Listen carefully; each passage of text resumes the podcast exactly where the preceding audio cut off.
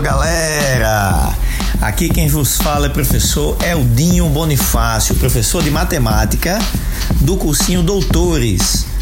E estamos hoje, no nosso dia 20 de março, inaugurando o podcast do Doutores. Aê!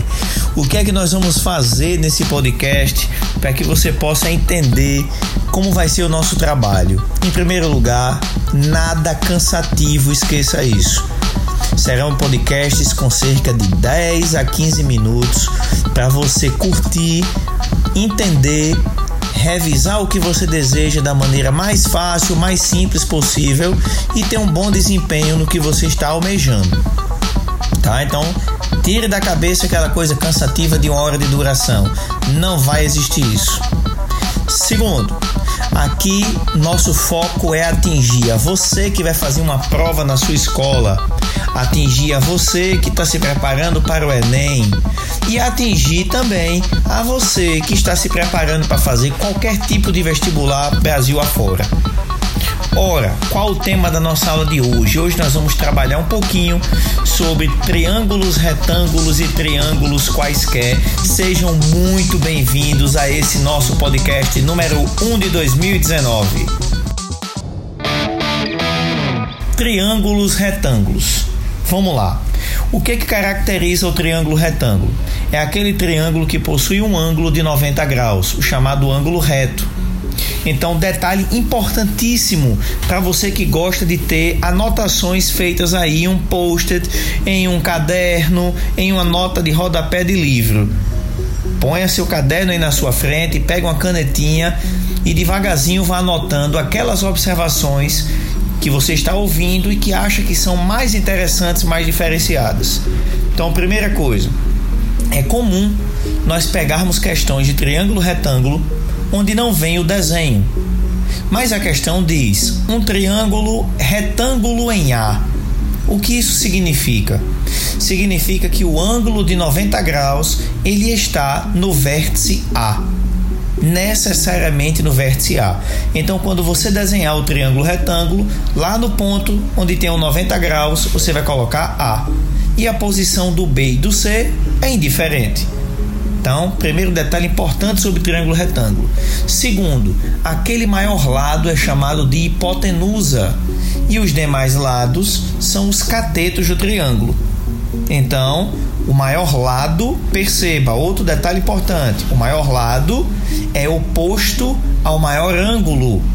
Como o maior ângulo de um triângulo retângulo é 90 graus, logo o maior lado é oposto a ele, que é a hipotenusa ok? Da, de forma similar, se oposto ao maior lado está o maior ângulo, oposto ao menor lado está o menor ângulo. Então, o menor ângulo do triângulo retângulo que você encontrar, o oposto a ele será o menor lado, nesse caso, o menor cateto, ok? Massa. Então, quando você pega um triângulo retângulo, a primeira coisa que tem que vir à sua mente é o velho teorema de Pitágoras, que diz que o quadrado da hipotenusa é igual à soma dos quadrados de seus catetos. O velho A2 é igual a B2 mais C2, onde esse A é a hipotenusa. Muito massa. Agora imagine que nós tenhamos um ângulo agudo nesse triângulo retângulo. De preferência, um ângulo de 30, 45 ou 60, ou de qualquer forma, qualquer ângulo agudo, ou seja, aquele ângulo que é menor do que 90 graus. Se você tiver um ângulo agudo no triângulo retângulo, as suas opções elas ampliam. Além de Pitágoras, você pode executar o seno do ângulo, o cosseno do ângulo ou a tangente do ângulo. Lembrando que seno é a divisão entre o cateto oposto e a hipotenusa. O cosseno é a divisão entre o cateto adjacente e a hipotenusa. E a tangente é a divisão entre o cateto oposto e o cateto adjacente. Lembrando que tangente é também a divisão entre seno e cosseno. Massa? Outra coisa fundamental, já que você tem os ângulos notáveis 30, 45 e 60 graus, você pode simplesmente fazer aquela musiquinha deliciosa que eu vou cantar para vocês agora e que após você ouvir umas duas ou três vezes ela fica na sua cabeça grudada igual a chiclete. Que música é essa? Ela além de pegar seno, cosseno e tangente de 30, 45 e 60, você ainda vai aprender com ela a secante, a cossecante e a cotangente. Então, abra bem os ouvidos, que lá vem a canção. Um, dois, três, três, dois, um, tudo sobre dois. Vou botar a raiz no três e no dois. A tangente é diferente, venha aprender. Raiz de três sobre três, um raiz de três. E se for secante, é um sobre cosseno. Se for cossecante, é um sobre seno. E na cotangente, é um sobre tangente. Também pode ser cosseno sobre seno. Então, essa musiquinha, você ouvindo duas ou três vezes, ela gruda na sua mente. Ah, Eldinho, então eu vou ficar na hora de uma prova de fazer, na hora de fazer uma questão cantando essa música feito um louco. Cante ela na sua mente. O que importa é você não perder uma questão porque não quis cantar a música. Tá? Então isso vale a pena demais. É uma forma poderosa de você memorizar conteúdo. Beleza? Show de bola.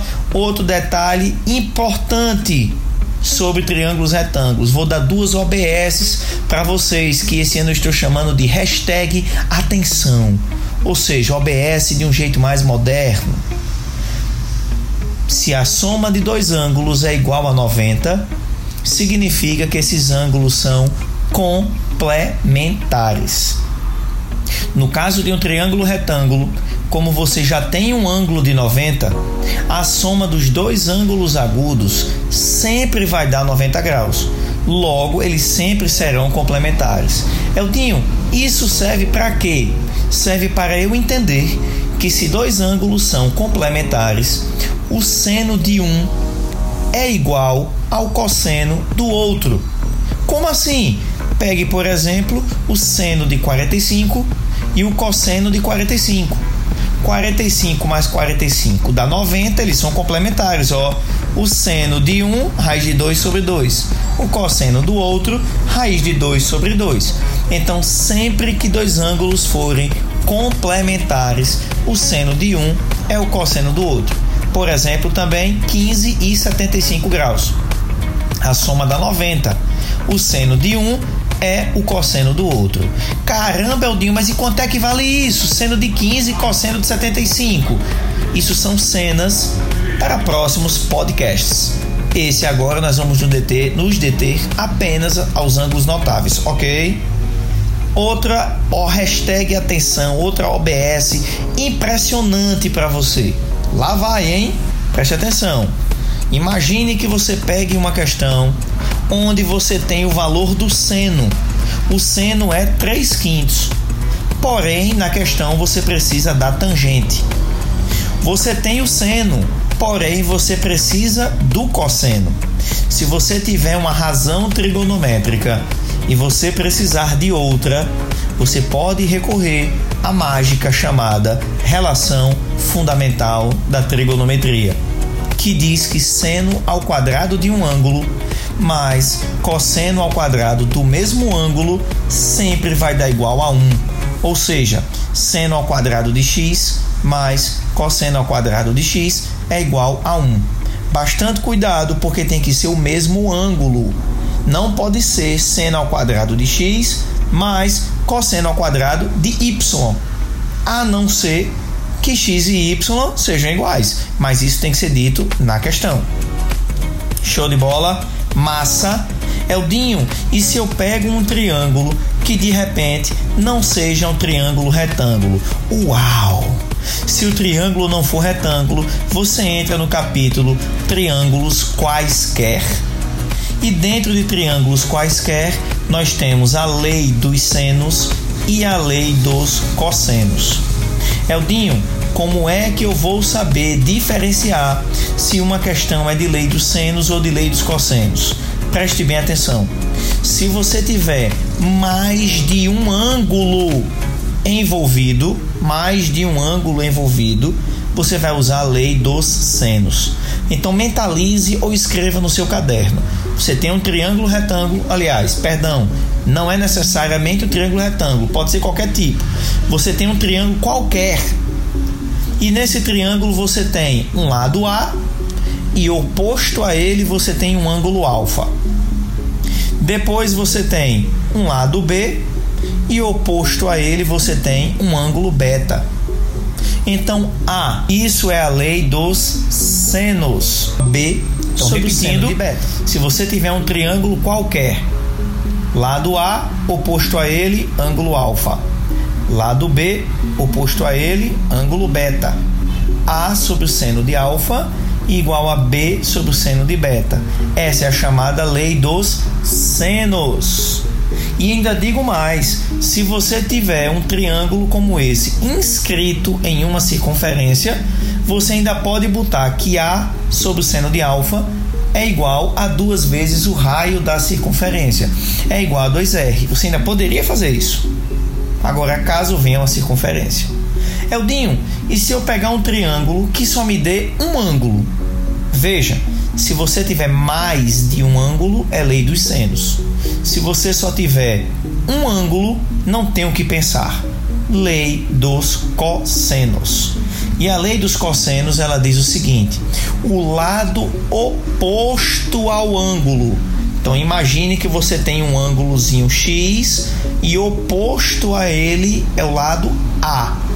A ao quadrado é igual a B ao quadrado mais C ao quadrado menos duas vezes B vezes C vezes o cosseno do ângulo. Então é imprescindível que A seja ao lado oposto ao ângulo, ok? Lembrando que lei dos cossenos não é usada só em matemática, hein? É usada também em física no cálculo dos vetores, tá? Então cuidado com isso, bastante atenção. A tem que ser o lado oposto ao ângulo. Escute esse podcast duas vezes, escute ele três vezes. Você vai ver que o assunto vai ficar todo na sua mente e isso vai lhe ajudar a fazer a melhor prova possível. E aí, o podcast de hoje foi legal? Você curtiu? Gostou? Então fale para seus amigos, comente com todos. Você é a nossa maior fonte de divulgação. Curta o Doutores nas redes sociais, Instagram, Facebook, divulgue para todo mundo, compartilhe com todo mundo essa ideia. Faça parte da nossa geração D, a geração doutores, a geração que vai fazer você ser diferente e vai levar você ao seu sucesso. Nos aguarde que novos podcasts surgirão e eu quero você comigo até o final. Aquele forte abraço e vamos rumo à vitória, Vingadores!